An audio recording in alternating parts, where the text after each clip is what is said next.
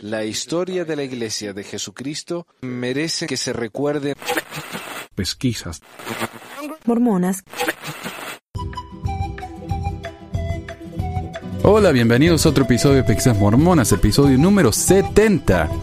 Y hoy eh, lo que vamos a hacer es continuar, más o menos, el episodio anterior en el que hablamos o leímos, o leí, el discurso del King Follett de, eh, oh, de José Smith.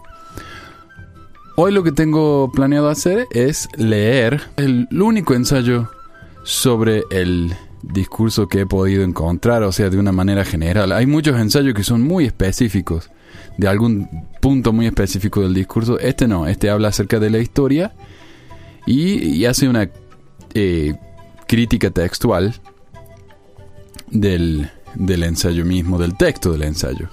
Y también habla un poco acerca de la reacción de la gente a cuando apareció este ensayo que pensó la gente, la iglesia mormona, la iglesia reorganizada.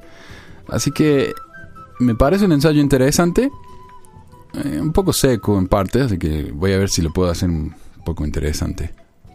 El ensayo se llama El discurso de King Follett, historia textual y crítica por el historiador Van Hale.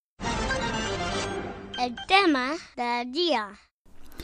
El 7 de abril de 1844 era un hermoso día de primavera en Nauvoo. El campo se estaba volviendo verde, los árboles de durazno en flor atraían a las primeras mariposas de la estación. En esta hermosa escena, miles de santos de los últimos días se habían reunido para celebrar el décimo cuarto aniversario de la restauración del Evangelio. Detrás del templo, en una arboleda especialmente preparada para la ocasión, José Smith se acercó al podio a las tres y cuarto de la tarde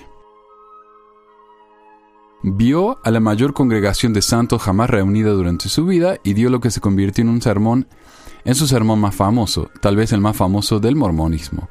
El discurso fue dado en honor al elder King Follett, quien había muerto en un accidente mientras cavaba un pozo, un aljibe, y a pesar de que se habló de un número de temas, la doctrina más prominente, la que hace que este sermón sea más recordado, era la pluralidad, era la pluralidad de dioses.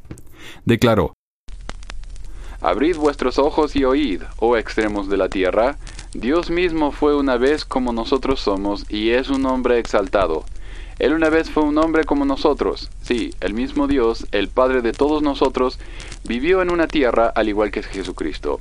Debéis aprender cómo ser dioses y ser reyes y sacerdotes de Dios, tal como los dioses lo han hecho antes que vosotros. Estas eran nuevas ideas para la mayoría de los miembros en la congregación, aunque ya habían sido discutidas en círculos privados por varios años. De hecho, tres semanas antes del discurso de King Follett, los santos habían sido aconsejados por Hiram Smith a que abandonen el asunto de los grandes concilios del cielo y de cómo se hacen los dioses hasta un tiempo futuro. No fue hasta que José dio su presentación de estas ideas en la conferencia que los santos la consideraron doctrina.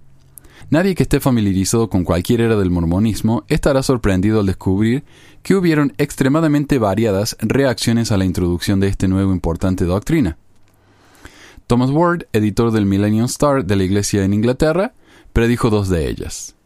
Sentimos grandemente la importancia de los principios sobre los que el discurso de King Follett habla, y estamos convencidos de que tendrá un poderoso efecto en general sobre los santos, para bien y para mal, los honestos de corazón se regocijarán en la luz de la verdad y sus mentes se expandirán en la comprensión de principios tan gloriosos, mientras puede que algunos se vayan siendo incapaces de soportar la eterna verdad de los cielos. Ahí está, los honestos de corazón van a aceptar lo que dice el, profeta y los que no son honestos de corazón se van a ir y no lo van a aceptar. Así que ahí está, ¿ve? Esa es la, la división que todavía tenemos en la iglesia. Si uno no tiene un testimonio en la iglesia es porque no es honesto. La mayoría de los miembros aceptaron la doctrina como una nueva verdad gloriosa. A los pocos meses del discurso, esta doctrina en parte fue publicada por Orson Pratt bajo el titular El Credo Mormón y por John Taylor en un artículo titulado El Dios Vivo. Taylor proclamó que puede estar bien decir que el mormonismo acoge la pluralidad de dioses, Casi 50 años después, Wilford Woodruff se refirió al discurso de King Follett en la dedicación del templo de Salt Lake y testificó que solo en una ocasión previa había sentido el Espíritu de Dios manifestarse más poderosamente que durante la dedicación de este templo y que había sido cuando el profeta José dio su último discurso. El profeta en esta ocasión estuvo parado por tres horas y el Espíritu de Dios estaba presente como una llama de fuego. Otros que estaban presentes dejaron registros similares de sus impresiones, de sus impresiones positivas de esta ocasión. Me parece a mí que José Smith era un tipo que, si uno le invitaba a una bendición de un niño o a un, a un funeral, tenía que tener cuidado. Porque miren, en este funeral tres horas habló. O sea que las personas que estaban en el funeral tuvieron que escucharlo por tres horas. Y, si recuerdan, tenemos la historia esta de la iglesia en la que eh, José se le pidió que diera una bendición a, un niño y en medio de la bendición recibió una revelación de que el hermano de Jared se llamaba Mahonri María Comer y ese es el nombre que le dio al pobre chico. Así que me parece que este José era un peligro, había que tener cuidado eh, cuando uno lo invitaba. Ok, sin embargo, no todos los miembros compartieron esa actitud, o sea, de ver a esta nueva revelación como algo divino y qué sé yo.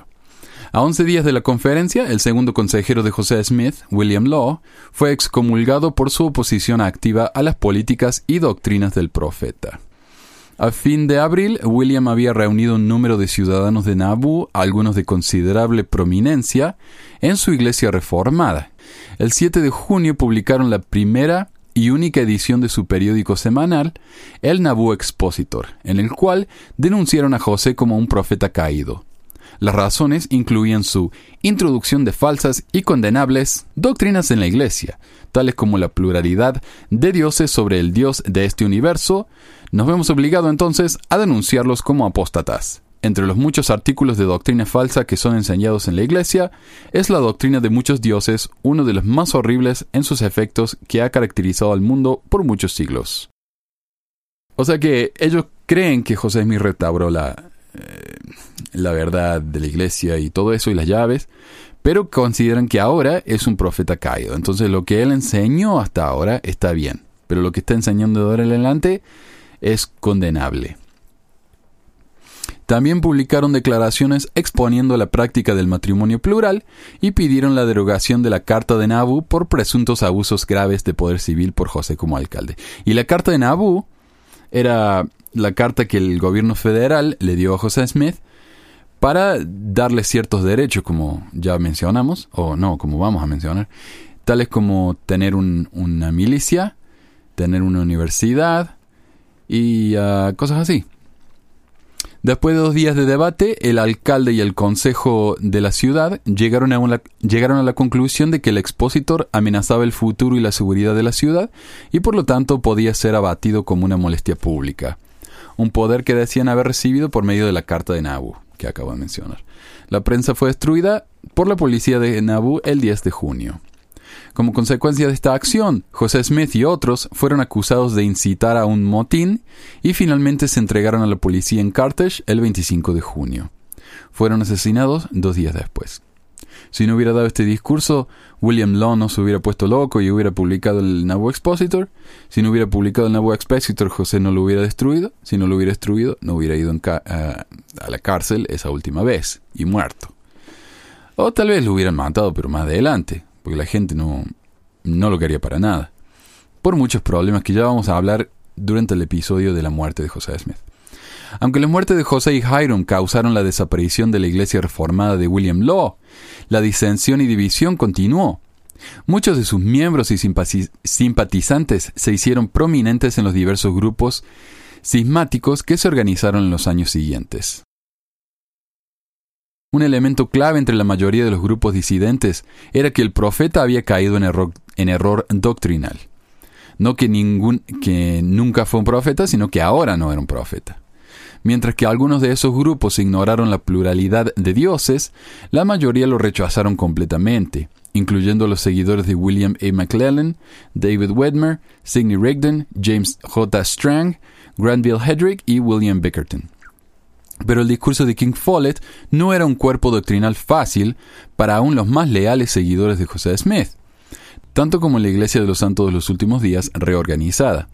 La dificultad para ambos grupos era que el discurso contenía doctrinas que con el paso del tiempo se hicieron inaceptables. Aunque las dos iglesias cuestionaron diferentes partes de la doctrina presentada en el discurso, Ambas se enfrentaron al problema de reconciliar las doctrinas del profeta con posteriores doctrinas de la iglesia. ¿Se dan cuenta? Entonces a medida que la doctrina de la iglesia fue progresando y se fue estableciendo más y más, este discurso, discurso presentaba problemas que contradecían la nueva doctrina. Las dos iglesias parecieron encontrar una solución similar al problema, Cuestionar e incluso negar la exactitud del sermón, tal como fue reportado, fue más aceptable que lidiar con los problemas mayores de falta de armonía doctrinal. Un repaso de la doctrina del texto del discurso hace que esto sea evidente. O sea, en vez de cambiar su doctrina para hacerla similar a la de José Smith, o en vez de decir, no, José Smith se equivocó, la solución fue decir, ah, los que anotaron el discurso lo anotaron mal. José Smith nunca enseñó eso. Ok, historia textual del discurso King Follett. Mientras José Smith habló el 7 de abril de 1844, cuatro hombres grabaron su sermón de manera independiente. Los reportes de Thomas Bullock y William Clayton, quienes habían sido asignados como secretarios de la conferencia, contenían versiones del discurso.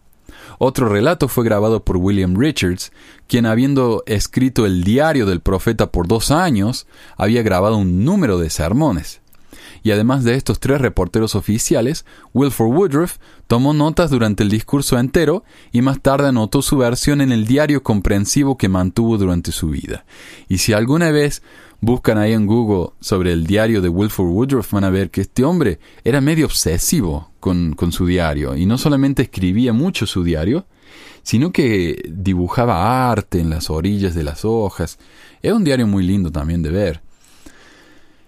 ¿Qué más? Aunque ninguno de los cuatro había recibido entrenamiento en tomar notas estenográficas, todos habían tenido experiencias previas significativas en grabar discursos y eran capaces de registrar las enseñanzas de José Smith con precisión en esta ocasión. Es decir, los cuatro estaban lo suficientemente familiarizados con, con las ideas de José como para darse cuenta que era consistente con sus enseñanzas y que no lo era. A Thomas Bullock se le delegó la responsabilidad de preparar las actas de la conferencia para publicación. El 10 de abril de 1844, el día después del cierre de la conferencia, él se reunió con los doce para arreglar las actas. Se le proveyeron las notas de Clayton y el 23 de y del 23 al 28 de abril combinó o amalgamó los dos reportes en uno, el cual estaba más, eh, más completo que ambos por separado. Entonces, uno de los reportes tenía ciertas partes, el otro reporte tenía otras partes. Cuando los juntaron, los combinaron, ahora el reporte era más completo, obviamente. La publicación de las actas de la conferencia en el Times and Seasons comenzó el 1 de mayo y el reporte de Bullock y Clayton del discurso apareció el 15 de agosto. Esta versión sirvió como el texto de tres reimpresiones del sermón en los próximos dos años, o sea, fue una especie de estándar esa combinación de estos dos, ¿no? Del, de las actas de Bullock y Clayton. En 1855, el manuscrito de la historia de José, y yo quiero decir, Clayton, como ya mencionamos, era el que escribió el diario de José Smith por tres años. O sea, el tipo sabía. Incluso muchas de las cosas que escribió Clayton en el diario de José Smith fueron usados más tarde eh, en, la, en el libro de Doctrinas y Convenios. O sea que eh, los diarios de Clayton eran tomados muy en serio. Eh, excepto cuando no les conviene.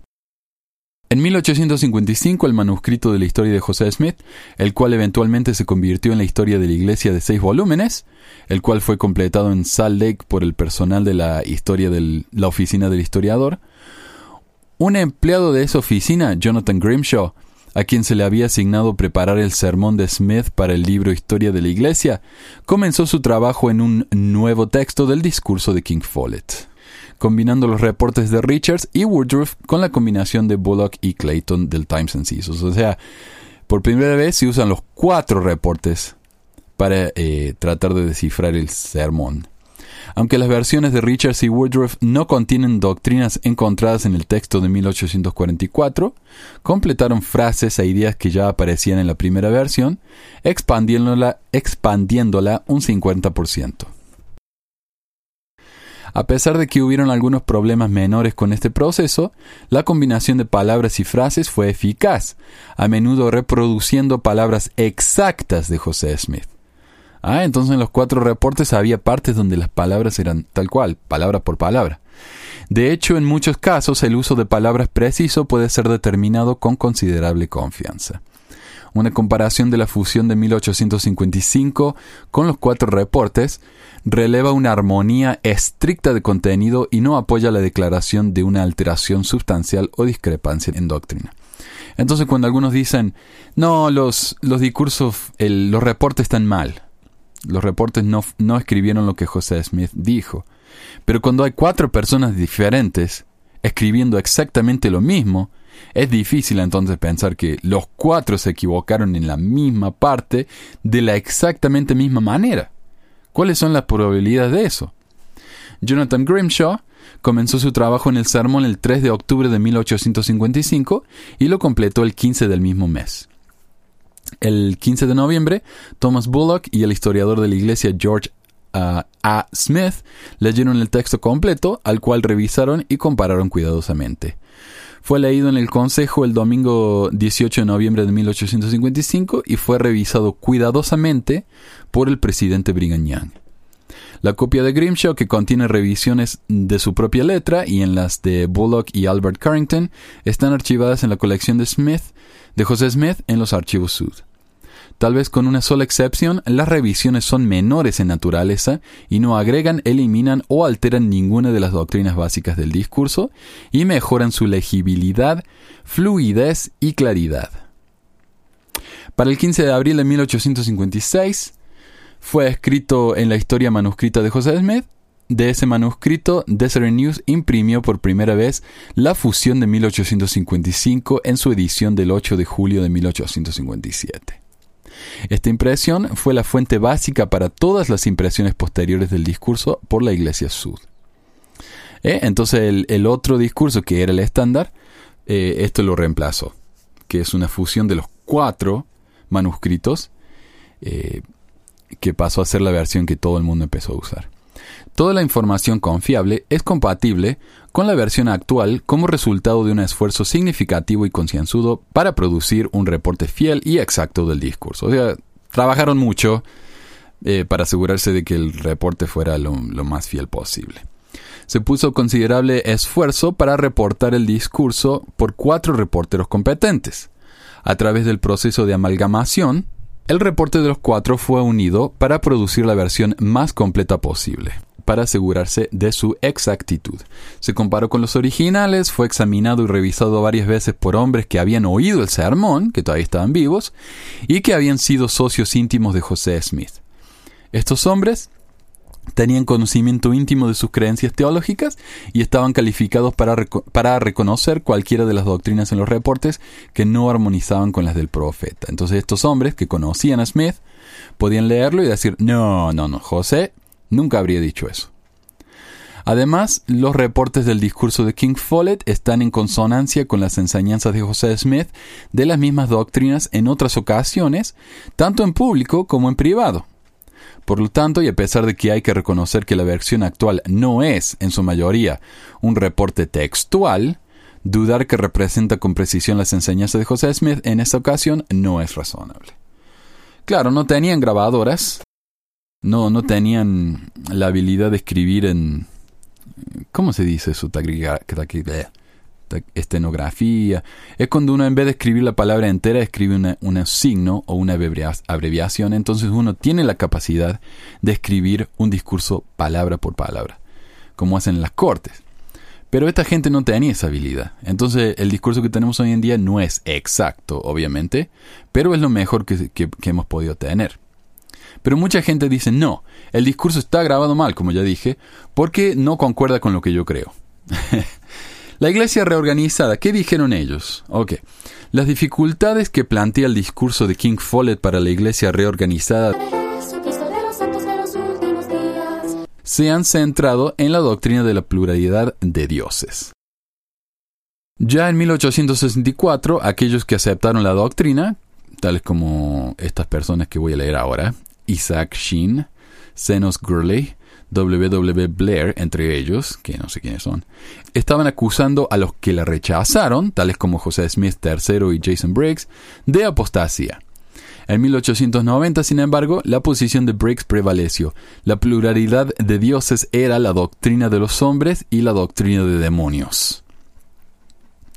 Rechazar la pluralidad de dioses, sin embargo, significaba el rechazo de una de las enseñanzas de José Smith, a menos que pudiera demostrarse que el informe de las partes ofensivas del discurso estaban en error. En 1893, la iglesia Sud R publicó su resumen, o reorganizada, publicó su resumen del caso del lote del templo, que fue un juicio, esto no lo dice acá, pero este fue un caso que se llevó a la corte por asuntos legales cuando la iglesia quería poseer el, lote del templo que ahora pertenece a una iglesita que se llama la Iglesia de Cristo, que consideran ellos que son descendientes de la iglesia de José Smith. Y se habló mucho de temas de la poligamia y cosas así, ¿no? Y tenemos muchísimos eh, testimonios y reportes de primera persona que algún día tenemos que traducir porque es fascinante.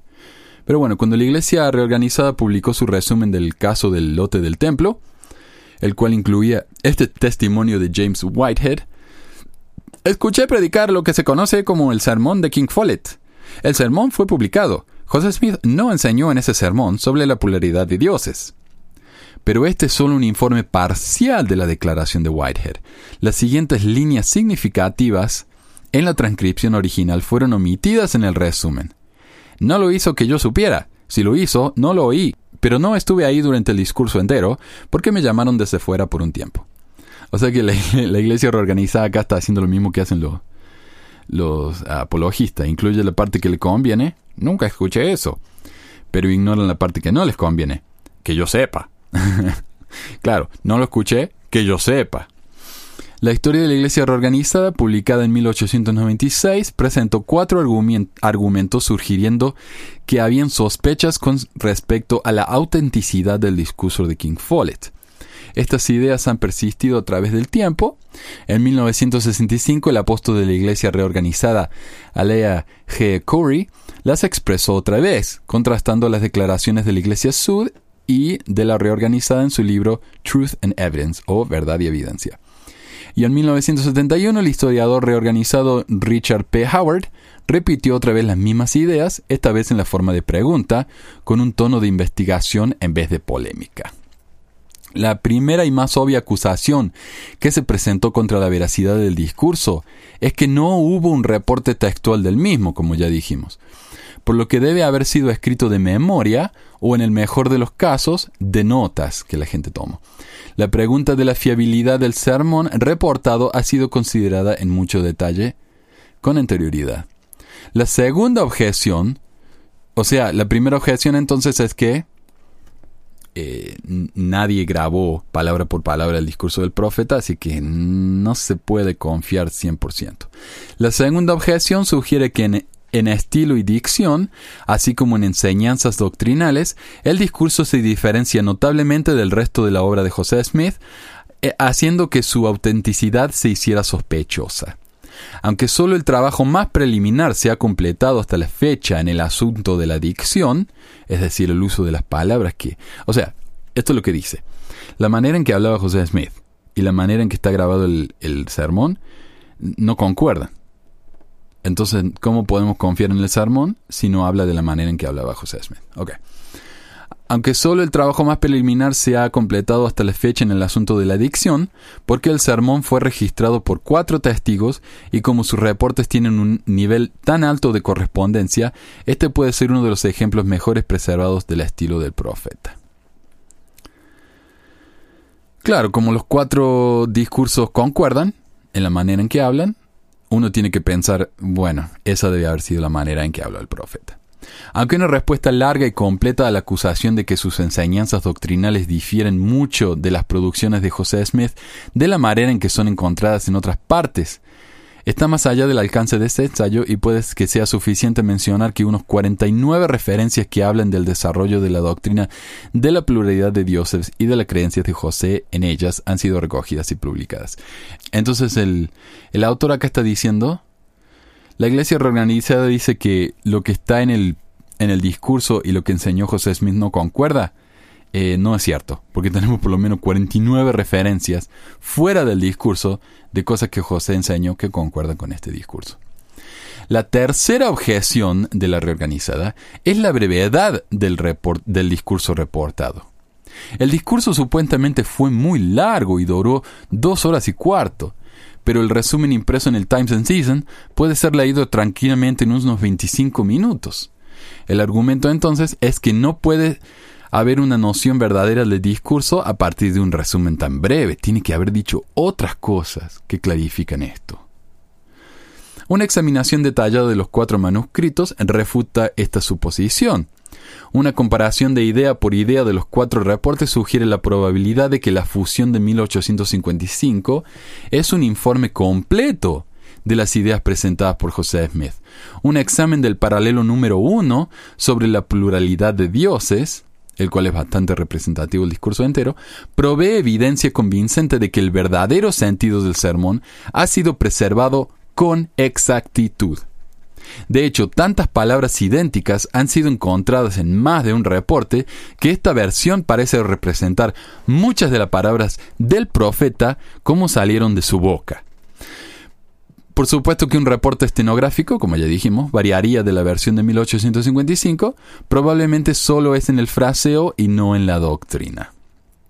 Pero entonces, entonces, si la versión de 1855 realmente representa el correcto sentimiento del discurso de King Follett, ¿por qué su presentación llevó dos horas y cuarto? Si ustedes escucharon mi, mi episodio anterior, yo lo leí en unos 40 minutos. Lo que sigue es abiertamente especulativo, pero no sin razón. O sea, no estamos seguros de que esto sea cierto, pero esto es algo que podemos plantear y que tal vez sea verdadero. El sermón del funeral fue aplazado del 5 al 7 de abril porque la voz de José Smith había estado bajo una gran presión a causa de sus discursos públicos frecuentes sin el beneficio de un sistema de amplificación. Por supuesto, no había micrófonos en esa época, no tenía un megáfono, entonces el pobre hablaba a los gritos y habló tan, dio tantos discursos a los gritos que la voz se le había ido. Entonces tuvo que tomar dos días como para descansar la voz y, recuperarla. Cuando comenzó su discurso, pidió que oren que el Señor fortalezca mis pulmones. El viento soplaba con fuerza, eh, como está registrado también en el discurso que grabé la semana pasada. Se, se, escucha ahí el viento, que es del original, por supuesto. Y la congregación era la más grande que había tenido. Entonces tenía que gritar para que los de atrás escucharan. El esfuerzo que experimentó durante su sermón es evidente basado en sus comentarios del día siguiente. Me es imposible continuar el tema de ayer de la resurrección de los muertos. Mis pulmones están exhaustos. Tal vez estos factores hicieron que hablara lentamente, haciendo frecuentes pausas y posiblemente parando por unos minutos aquí y allá para dar un descanso, a sus pulmones y como para que la audiencia fuera y se comprara una hamburguesita o algo. Uno, pochoclos. De ser así, parece razonable suponer que la versión de 1855 podría ser un informe casi completo, a la vez que pudiera ser leído en voz alta en menos de la mitad del tiempo que el presidente Smith estuvo en el estrado. Entonces, ¿por qué supuestamente el discurso duró dos horas y cuarto cuando uno lo puede leer en 40 minutos? porque la voz de José Smith estaba tan destruida que el pobre tuvo que hablar muy despacio, tomando muchos descansos, etcétera. Pero como dijimos, es especulación, pero suena eh, como algo que podría tener sentido. La final objeción que la historia Sud R o reorganizada presenta contra la veracidad del reporte del discurso de King Follett es que como el texto no fue impreso hasta después de la muerte de José, la versión publicada no fue inspeccionada por él. Esta afirmación por supuesto es correcta, sin embargo, la preparación de las actas de la conferencia para su publicación en el Times and Seasons de la Iglesia se había completado el 28 de abril, dos meses antes del martirio. Aunque no hay evidencia de que el profeta hubiera inspeccionado y aprobado las minutas, ciertamente tuvo la oportunidad y tal vez el deseo, ya que en varias ocasiones previas había oído y revisado las minutas. En todo caso, parece cierto que las actas recibieron por lo menos la aprobación de los doce, ya que se prepararon bajo su dirección. Y la publicación fue supervisada por dos de ellos, John Taylor y Wilford Woodruff. Por otra parte, miles habían oído el discurso y una considerable oposición a la enseñanza de la pluralidad de dioses se había estado enconando por cuatro meses cuando fue publicada por primera vez. O sea, la gente ya venía enojada con lo que había enseñado José Smith a causa de la pluralidad de dioses. O sea que cuando apareció en el, eh, en el reporte, eh, tiene que haber sido cierto, porque la gente ya estaba enojada por eso. No fue algo inventado o algo malinterpretado, a menos que miles hayan malinterpretado eso. Mm, si el reporte estaba equivocado sobre este tema, es casi inconcebible que nadie hubiera tratado de aclarar las cosas. Sin embargo, por parte de los oponentes y proponentes de la doctrina, no hay ningún registro conocido de ninguna insatisfacción con la impresión de 1844 del discurso. Parece que de los miles de personas que lo escucharon, ni uno solo desafió su, exactitud en ese tiempo. Así que por lo menos por 90 años, el discurso de King Follett ha sido rechazado como parte del perfil de José Smith en la iglesia Sud R o reorganizada, un perfil que no puede estar completo sin el discurso. Y hoy en día la reorganizada la comunidad de Cristo no le interesa. E-, ellos aceptaron que José Smith enseñó todas estas cosas y no tienen problema con eso porque no creen en José Smith como alguien que habló literalmente con Dios.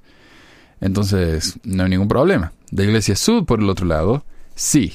Ellos creen en todo esto como algo absolutamente literal. Entonces ellos todavía tienen un problema eh, explicando todo este asunto.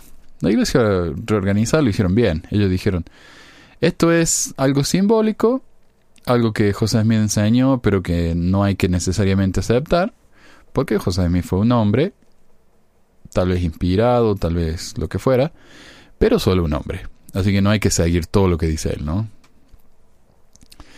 Crítica Sud. ¿Qué dicen los mormones acerca de este discurso? Aunque las autoridades Sud tenían menos dificultades para aceptar la doctrina de la pluralidad de dioses, otros dos conceptos contenidos en el discurso de King Fallen se volvieron doctrinalmente incómodos para ellos por un número de años la cuestión de la estatura de los niños en la resurrección y la cuestión de la independencia de las inteligencias en la existencia premortal. Y ya vamos a explicar mejor de qué se trata esto. A medida que el sermón fue reimpreso por los líderes de la iglesia mormón en los años subsiguientes, el método de lidiar con las aparentes contradicciones en doctrina probó ser esencialmente el mismo que fue usado por sus primos de la reorganizada. Simplemente borra las secciones ofensivas, echando la culpa a la inexactitud de la transcripción del discurso en lugar de rechazar abiertamente una enseñanza de su profeta fundador. Y algo que estaba pensando es que cuando uno, uno tiene dos creencias contradictorias, se produce algo que se llama la disonancia cognitiva. Por ejemplo, yo sé que José Smith fue un profeta, no tengo absolutamente ninguna duda de eso. Y yo sé que solo hay un Dios, no hay muchos dioses, hay un Dios. Entonces, ¿cómo lidio yo con el problema de que alguien que yo sé que es un profeta enseña algo que yo sé que no es verdad? ¿Cómo lidiamos con eso? ¿Cómo lidió la gente por muchísimos años con el tema de que José Smith era un polígamo? Simplemente lo negaron. En vez de tratar de explicarlo, en vez de decir, bueno, tal vez José Smith se equivocó, no, lo negaron. Y hasta que ah, se escribió el libro este, Rough Rolling, nadie se hubiera atrevido a decir que José Smith era un hombre con problemas, con errores, que, hizo cosas inapropiadas. No. Todo el mundo decía, eh, José Smith era, era un hombre de Dios, era un hombre muy bueno, todo lo que hablamos eran cosas buenas, maravillosas de él. Y si tenía algún problema, los problemas de José Smith era que le gustaba mucho jugar con los chicos y eso quedaba mal. Es el único defecto del pobre hombre. Cuando en realidad sabemos que eh, estafó se casó con niñas menores, se casó con mujeres que ya estaban casadas, atrás de la, de la espalda de su esposa. O sea, él hizo cosas horribles que la gente prefiere ignorar y decir, no, es mentira. Todos los que dicen eso son antimormones. Entonces, hacen lo mismo que hizo la iglesia reorganizada y la iglesia sud, en este caso con el discurso de King Follett. Las partes que no le gustaron dijeron, ah, no, eso es mentira, eso es una equivocación, él nunca dijo eso. Eso es una manera de lidiar con la disonancia, como digo, la disonancia cognitiva.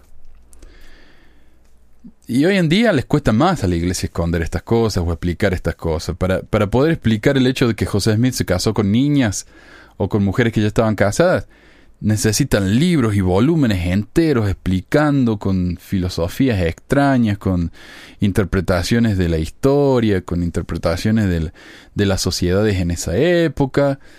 Uh, hay que leer tomos y tomos para, como para darse cuenta de que ah, tal vez hay una explicación de por qué José Smith hizo esto. Pero no hace falta explicar todo eso. hay otra cosa que se llama la navaja de Ockham, en la que la explicación más sencilla es generalmente la verdadera. Entonces, ¿para qué hacernos tanto lío en la cabeza tratando de explicar estas cosas que son inexplicables? Simplemente aceptemos que tal vez José Smith no fue un profeta de Dios. Simple. ¿Por qué estamos tan investidos en invertidos, cómo se dice? Tenemos una inversión tan grande en esto, ¿no? Tiene que ser verdadero, tiene que ser verdadero. Para mucha gente es porque han pasado muchísimos años de su vida dedicados a la iglesia y le han dado tanto tiempo, tanta plata, que a esta altura les cuesta aceptar que los han engañado o les cuesta aceptar que eh, todo eso fue para nada. Y es difícil eso, ¿no? Darse cuenta de todo eso, es difícil. Ah, pero bueno, ya ni sé de qué estaba hablando. Estamos hablando de que la iglesia prefirió rechazar, al igual que la organizada, prefirieron rechazar las partes del discurso que le parecían ofensivas. Ok, ahí está. A ellos no le parecía ofensiva la idea de que había muchos dioses. A la iglesia mormona le encanta decir que hay muchos dioses, hasta que el presidente Hinckley, por supuesto, dijo en la televisión nacional que nosotros no enseñamos eso. Ah, ok. Pero ah, continuemos acá. Primero examinemos la historia del conflicto en relación con los niños resucitados. Claro, José Smith dijo que cuando los niños resucitan van a ser chiquitos, no van a ser grandes, adultos. No, van a ser chiquitos como cuando murieron. Si murió un chico de 5 años, van a resucitar de 5 años. Ah, un escrutinio detallado de los primeros registros y diarios revela que pocas madres en esa época escaparon de la experiencia desgarradora de perder a un hijo recién nacido. Casi al final del discurso de King Follett, José Smith trató de consolar a los padres afligidos con estas palabras. Madres, tendréis a vuestros hijos, como el niño muere, así se levantará de los muertos. Nunca crecerá, sino que será aún el mismo niño en exactamente la misma forma que cuando murió en vuestros brazos. Los niños moran y ejercen poder, trono sobre trono, dominio sobre dominio, de la misma forma en que los enterrasteis. La eternidad está llena de tronos sobre los cuales moran miles de niños, reinando en tronos de gloria, sin que siquiera un codo haya sido añadido a su estatura. Así que imagínense eso, un montón de niñitos en tronos, eh, reinando como casi como dioses, pero son chiquitos. Oh, es una, una dulzura pensar en eso. Como esas tarjetas, ¿no? Que muestran a dos niñitos vestidos como gente grande y de la mano y enamorado y besándose, qué sé yo. Esto no fue ni la primera ni la última vez que enseñó este concepto, José Smith. Dos años antes, en el funeral del hijo de Windsor Lyons, el profeta proclamó Todos los hombres volverán de la tumba así como yacieron en ella, ya sea viejos o jóvenes. No se agregará ni un solo cúbito a su estatura. Los niños se sentarán en tronos en la presencia de Dios y del Cordero, con cuerpos de la misma estatura que tenían en la tierra. Disfrutarán allí la plenitud de la gloria, la gloria y la inteligencia preparada en el reino celestial.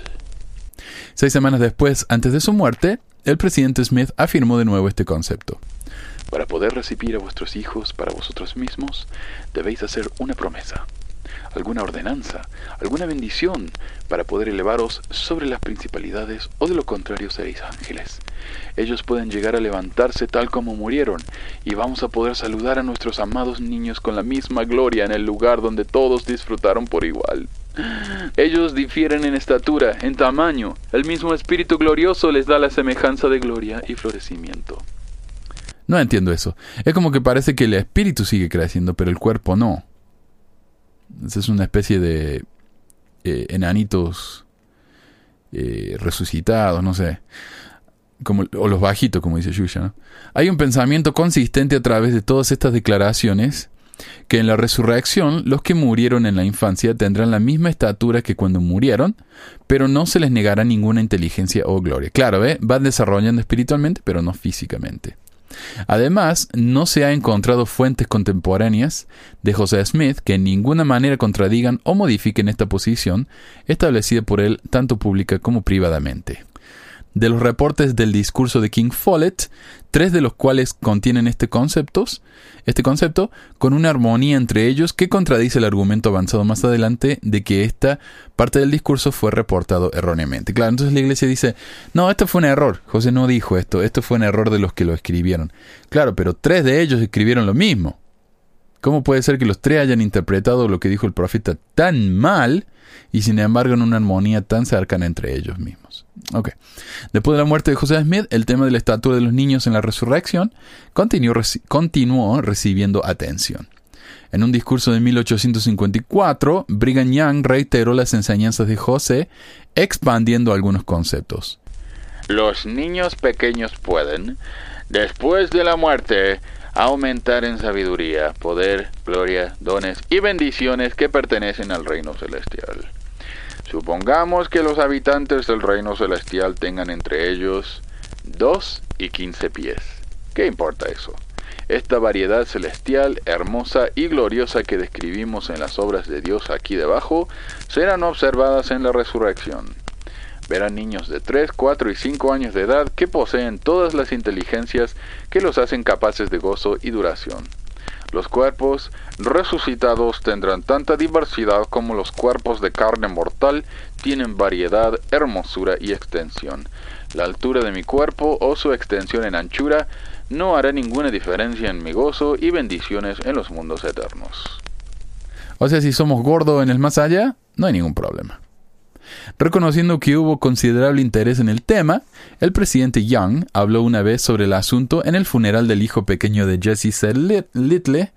Esta vez introdujo una pizca de incertidumbre en cuanto a las ideas finales de José Smith sobre el asunto. La pregunta se ha hecho a menudo sobre qué pasa con los niños pequeños. ¿Van a crecer o no? José una vez dijo que sí, y después dijo que no. Nunca tuvo una revelación sobre el asunto. No tengo ninguna doctrina para dar al respecto. Creo en la gran variedad de la vasta creación de Dios. No creo que Dios haya creado dos mundos parecidos o dos cosas iguales en ningún mundo. Ni la familia humana ha sido igual en los varios periodos de este mundo. El Señor tiene el poder para darle a un espíritu en un tabernáculo dos o tres pies de altura, o un gigante ocho o diez pies de altura. Mi doctrina o creencia es que hallaremos que todos los niños en la resurrección tendrán la misma estatura que cuando murieron. Y acá es interesantísimo porque José, eh, Brigham Young básicamente está diciendo que José Smith dijo cosas, pero no actuando como profeta, que es lo mismo que dice Noé acerca de Brigham Young, que Brigham dijo cosas, pero no como un profeta, sino como opinión personal. Y sin embargo, Brigham Young fue el que dijo que él nunca dijo nada que no pueda considerarse escritura. O sea, o él nunca se equivocó y José Smith sí, o se está contradiciendo. Está complicada la cosa. Y también me interesa que él dice que algunos van a tener 8 o 15 pies de altura, eso como entre 3 y 4 metros de alto. ¿Y cuál sería el punto, no? De nuevo, en 1867 dijo que había oído a José Smith decir que los niños no crecerían después de la muerte, y en otra oportunidad que crecerían y que no sabía bien cómo reconciliarlo. Brigham entonces presentó una reconciliación de las supuestas declaraciones contradictorias de José, diciendo que Me gustaría ver diversidad en la eternidad. Los niños pueden crecer en inteligencia y no en estatura, así como una persona específica. Esto parece consistente con las enseñanzas de José Smith de que los niños que mueren van a continuar creciendo en la resurrección en inteligencia, en conocimiento, en gloria y en poder y dominio, pero no en estatura. Eh, entonces ahí está, ¿ve? ¿Cómo se, ¿Cómo se armoniza esta contradicción? De nuevo, los niños crecen en sabiduría, gloria, bla, bla, bla, pero no en tamaño. O sea, espiritual, pero no físicamente. No hay indicación de que Brigham Young se haya cuestionado la exactitud del reporte del discurso de King Follett. Toda la evidencia apunta a que tenía completa confianza en la versión del, del reporte de 1855. Como ya se ha señalado, fue con la aprobación y examinación final del presidente Young que el 18 de noviembre de 1855, eh, que la versión de 1855 fue incorporada en la en el manuscrito de la historia de José Smith que se estaba completando. Puede que los eh, santos hayan sido consolados por las enseñanzas de que los que mueren en infancia son herederos de la gloria celestial. Pero parece que hallaban desconcertante la noción de que el crecimiento y el progreso hacia la perfección de los niños no sería física sino espiritual. Les parecía muy raro eso. Y yo sabe por qué creo que es esto. Estaba leyendo hace poco un cuento en el que un cuento de horror, ¿no? En el que el hombre decía, los animales hacen un cierto ruido, un cierto sonido, y las personas hacen un cierto sonido también. Y es horrífico ver cuando una criatura hace el ruido de la otra. Es decir, cuando una persona, en vez de hablar, eh, ladra o maulla o lo que fuera, y un animal, en vez de ladrar o maullar, habla como una persona. Eso es horrorífico. Entonces, esta gente me parece que le habrá, habrán pensado que es horrible pensar que tal vez un niñito actúe como un adulto. Les parecía muy desconcertante eso. Me imagino yo. O sea, no sé por qué más les, habría causado problema eso, no entiendo por qué. Esta idea causó mucha ansiedad, según Orso Pratt en 1873. ¿Qué puede uno hacer con esta enseñanza inaceptable de José Smith? Pratt propuso varias soluciones posibles. 1. El reporte del sermón no ofrecía la idea completa del profeta sobre el asunto. Claro, una vez el profeta después expandió más, pero eh, los reporteros no lo escribieron.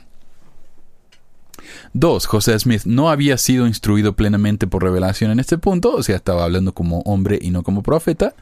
O 3. Pratt había oído que poco después de su muerte, José había obtenido más luz sobre el asunto, en el sentido de que habría más crecimiento después de la resurrección.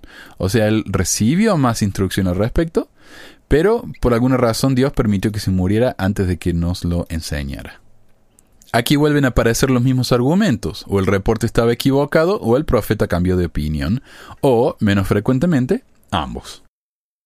Durante el último cuarto del siglo XIX, la idea que ganó aceptación casi universal entre los santos de los últimos días fue que uno que muriera en la infancia resucitaría como niño, entonces sería criado hasta la madurez por su madre eh, de la mortalidad.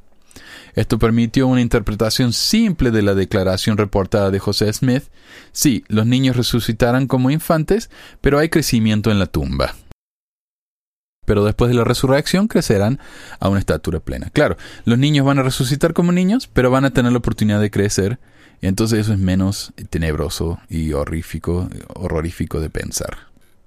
Algo así. En apoyo de esta creencia, varios contemporáneos del profeta escribieron declaraciones en los últimos años diciendo que habían escuchado a José enseñar que los niños crecerían después de la resurrección. Pero si José revirtió su posición, no hay ninguna evidencia de esto en o cerca de su época. Las buenas fuentes establecen que la doctrina del profeta en este punto fueron consistentes de marzo de 1842 a mayo de 1844 solo seis semanas antes de su muerte. No es razonable descartar el reporte del discurso de King Follett sobre la base de varios recuerdos que, surgieron de un, que surgieron de un periodo de la historia sud cargado con sentimientos contrarios a la doctrina expresa en el discurso.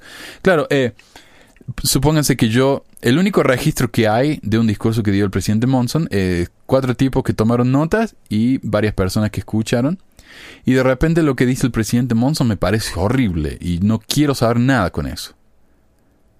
Lo más probable es que si yo pienso que el presidente Monson es un profeta de Dios, voy a decir, ah, el presidente Monson nunca dijo eso. Yo, yo estuve ahí y yo recuerdo y me parece, y, estoy seguro de que el presidente Monson no dijo eso. Por más que yo lo haya escuchado, tal vez lo que estoy haciendo es consolidarlo en mi mente, tratando de reconciliarlo. Eh, de nuevo, eh, tengo la, Disonancia cognitiva, ¿cómo lo arreglo eso? Simple, me olvido o me convenzo de que el presidente Monson nunca dijo eso. Eso es todo. Uno de los eh, episodios interesantes en la historia del discurso fue su exclusión de la primera edición de la historia de la iglesia de B. H. Roberts. Para Roberts, el ser, o sea, Roberts fue el que editó los seis volúmenes de la historia de la iglesia de José Smith. Y Roberts era un erudito, apóstol, creo que era miembro de la primera presidencia, eventualmente, pero no en este punto. Y un hombre muy respetado que escribió muchos libros de la iglesia, doctrina, historia, cosas así. Y Roberts quiso incluir este discurso, pero se lo editaron, se lo sacaron. Para Roberts, el sermón fue el punto culminante de la carrera de maestro de José Smith, la carrera como maestro de José Smith. Mientras editó la primera edición de la historia, trabajó mucho en el discurso, preparando muchas notas al pie en las que manifestó gran reverencia por la misma, aunque dudó de la exactitud de algunas partes del texto. El sermón pasó a ocupar las páginas 302 a 317 del sexto volumen de la historia, a último minuto y sin el conocimiento o consentimiento de Roberts, personas de mayor autoridad decidieron eliminarlo. Y la historia apareció con 16 páginas faltantes, o sea, saltaba de la página 301 a la 318. La razón por la eliminación fue mencionada en una carta de George Albert Smith el 30 de enero de 1912.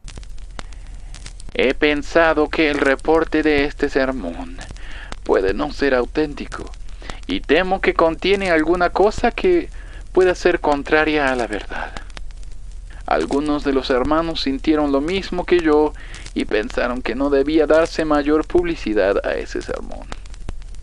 Es tentador concluir que el tema responsable por su eliminación de la historia era el problema del estatus de los niños en la resurrección, porque ciertamente ni la pluralidad de dioses ni ningún otro tema en el discurso había recibido crítica pública significativa. El discurso se había publicado tres años antes en el Improvement Era, que era la revista oficial de la Iglesia, una especie de leona de hoy, con notas al pie de Roberts.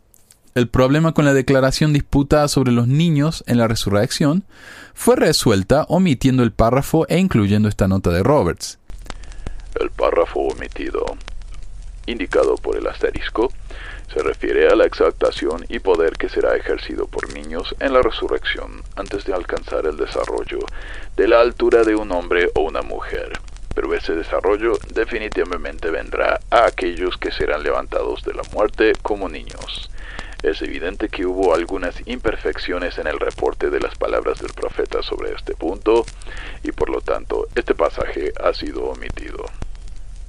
Sin embargo, mayor investigación revela que otra doctrina del discurso fue probablemente la razón inmediata por su eliminación de la historia. En agosto de 1911, B.H. Roberts había completado el capítulo 55 de la historia de la Iglesia Mormona, el cual estaba siendo incluido en Americana, una revista histórica publicada por la Sociedad Nacional Americana de Nueva York. Este capítulo estaba intitulado La obra del profeta, Mormonismo, un sistema de filosofía y estaba dedicado a una discusión sobre las creencias filosóficas y teológicas de José Smith. Este capítulo fue revisado y modificado por los dos consejeros del presidente José F. Smith, Anton H. Lund y Charles W. Penrose. Eh, ellos eran la primera presidencia. En la página de su diario del 25 de agosto de 1911, el presidente Lund observó. Hoy el hermano Roberts leyó su artículo sobre la filosofía del profeta José Smith. El hermano Penrose dio un discurso espléndido sobre el eternalismo, oponiéndose a la visión del hermano B. Roberts, quien sostiene que las inteligencias eran entidades autoexistentes antes de que entraran en la organización del espíritu. Otra vez en agosto escribió. Pasé la mañana en el HO donde el hermano C. W. Penrose y yo escuchamos al hermano Roberts leer su capítulo final sobre el profeta José Smith. Le pedimos que eliminara las teorías con respecto a las inteligencias como seres o entidades conscientes y autoexistentes desde la organización de los espíritus. Su doctrina ha causado mucha discusión y la inferencia en la que construye su teoría es muy vaga. El discurso dado por el profeta como sermón del funeral de King Follett es la base doctrinal del hermano Roberts, es decir, cuando habla de las cosas de la eternidad del hombre. Robert quiere demostrar que el hombre entonces era coigual con Dios. Sin duda se sintió mal que le hicimos eliminar estas teorías suyas. Y si leyeron o escucharon el episodio anterior, recordarán que en una parte José Smith dijo que los espíritus del hombre existieron desde siempre, o al menos las inteligencias que eran como la materia prima. Y eran existentes desde siempre, fueron coexistentes y coiguales con Dios. Aquí al hermano Penrose, la primera presidencia, le parecía terrible y le decían que no, eso no fue así. hoy en día, esa visión eh, ha ganado Eso es lo que cree la iglesia hoy en día, que eh, creo, no sé, la iglesia no habla mucho de doctrina ya. Cada uno como que cree lo que quiere, pero básicamente la iglesia enseña que eh, los, los inteligencias, las inteligencias, existieron desde siempre, eran una como especie de materia prima flotando en el espacio, eh, no se sabe quién las creó, existieron desde siempre, decimos, ¿no? Por eso es que el, el, mormonismo no explica eso de que cómo fue creado todo, cómo empezó todo. Dios lo organizó. Sí, pero ya existía todo antes de que Dios lo organizara. Entonces, ¿de dónde viene? Siempre existió. Entonces no tienen una explicación de dónde surgió el mundo, cómo apareció todo, no, no explican eso para nada. Lo saltean directamente y dicen, las cosas siempre existían. Y hoy en día esa visión ganó. Los espíritus o las, eh, las inteligencias siempre existieron. ¿Qué son las inteligencias? La iglesia no nos sabe decir. Una especie de nebulosa flotando en el espacio con una semiconciencia. Había eh, inteligencias hombres, inteligencias mujeres, inteligencias árboles, inteligencias perros. Al menos así me lo enseñaron a mí. Dios tomó esas, inteligencias y los organizó en espíritus. Luego creó cuerpos a donde puso esos espíritus. O sea que los cuerpos son la tercera eh, generación, el 3.0, ¿no? Primero eh, inteligencia, después espíritu, después cuerpo. Y después que muramos, nuestros cuerpos se van a desintegrar, pero eh, se van a volver a armar, así como el Hellraiser, se van a volver a armar organizar, y, pero de repente ya no van a ser más cuerpos mortales, sino que van a ser cuerpos inmortales sin sangre ni hueso, eh, sin sangre, sino que van a ser eh, eternos, no, no va a hacer falta comer y nada de eso. Esto en esta época les parecía muy mal, esta doctrina les molestaba mucho. Leyendo el diario del presidente Land, parecería que el problema actual durante el tiempo en el que el discurso fue borrado de la historia de la Iglesia era que las inteligencias existían como entidades antes de ser organizadas como espíritus. Por lo tanto, parece probable que, que este punto fue, indirectamente fue directamente responsable por su eliminación de la historia. Otra vez, una doctrina inaceptable llevó a la crítica del texto del discurso. Pero los dos problemas discutidos aquí no son conceptos aislados de los pensamientos de José. Descartarlos disminuye nuestro entendimiento de estas ideas y de doctrinas relacionadas. Y por eso es que hoy en día hemos eliminado tantas cosas de la iglesia y hemos agregado tantas más que la iglesia se ha convertido en una especie de... Eh, imaginen una especie de Frankenstein con pedazos de cuerpo de uno, con, una cabeza de otro, con el brazo de, un tercero. Es una especie de, de cosa remachada, no sé, llena de curitas que han tratado de arreglar una cosa con una, con una curita, una bandita, eh, y todo lo han, lo han cosido todo junto.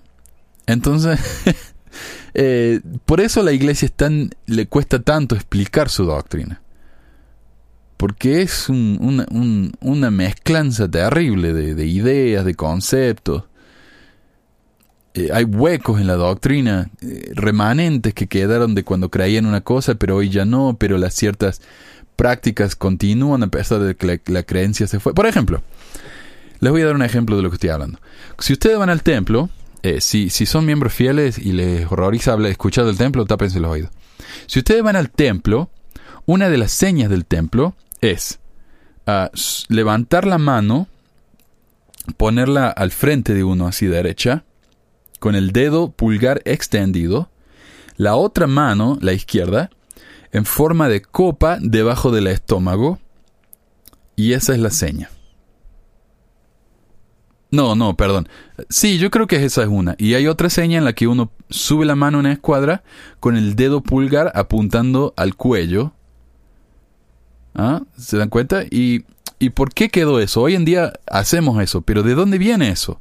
Eso viene de los días cuando en el templo existía esta cosa donde uno prometía que no iba a hablar de las promesas que hizo en el templo. Si uno hablaba de las promesas del templo, prometía cortarse el cuello y cuando terminaba de hacer la acción de cortarse el cuello, la mano quedaba extendida con el pulgar apuntando el cuello. ¿Se dan cuenta? O sea, todavía hacemos esa parte de la, de la eh, ceremonia, de la seña, lo que fuera, pero no la seña completa. Y la otra, cuando uno pone la mano adelante, es porque uno eh, se iba a cortar las entrañas, el estómago, lo que fuera, y las entrañas iban a caer, entonces por eso uno tiene la mano en forma de copa debajo del estómago porque las entrañas iban a caer en la mano. Hoy eso de que nos vamos a cortar las entrañas ya no existe, pero todavía ponemos las manos debajo de, las, de la panza. Entonces, ¿por qué lo hacemos?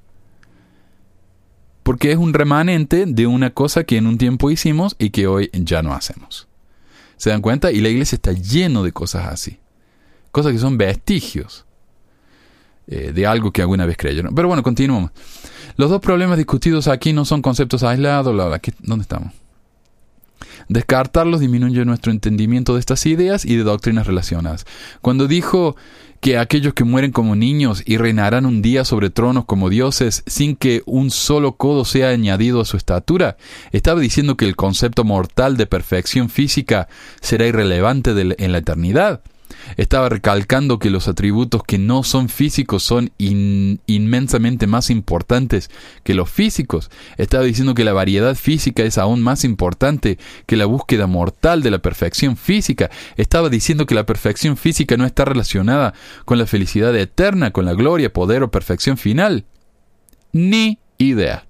Estas son todas opciones alternativas, posibilidades, posibles explicaciones, pero cualquiera que sea la respuesta a estas preguntas, es obvio que el discurso de King Follett ha sido un objeto de intenso interés desde el día que fue dado en abril de 1844 hasta el presente.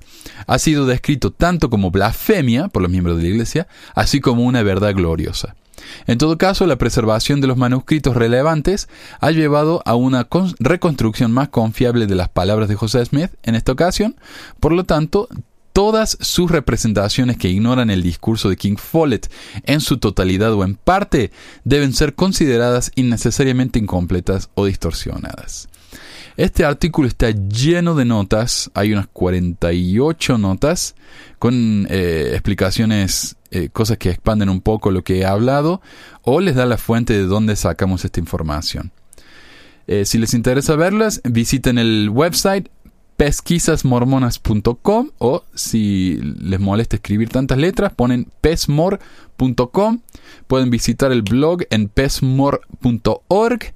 Y si a alguien le gustaría ayudar grabando episodios, ¿ah? tienen un, un microfoncito en su casa y les gustaría escuchar su voz en el aire, yo les mando ensayos, ustedes me los graban y yo los pongo aquí en el aire. Me encantaría, para que haya un poco de variedad, ¿no? Porque yo sé que aburre escuchar siempre lo mismo a la misma voz. Eh, pero si les interesa, no sé, no, no hay apuro.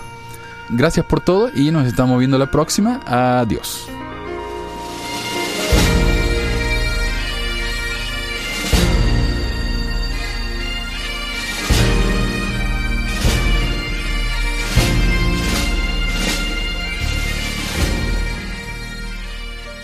Gracias por escucharnos en otra edición de Pesquisas Mormonas.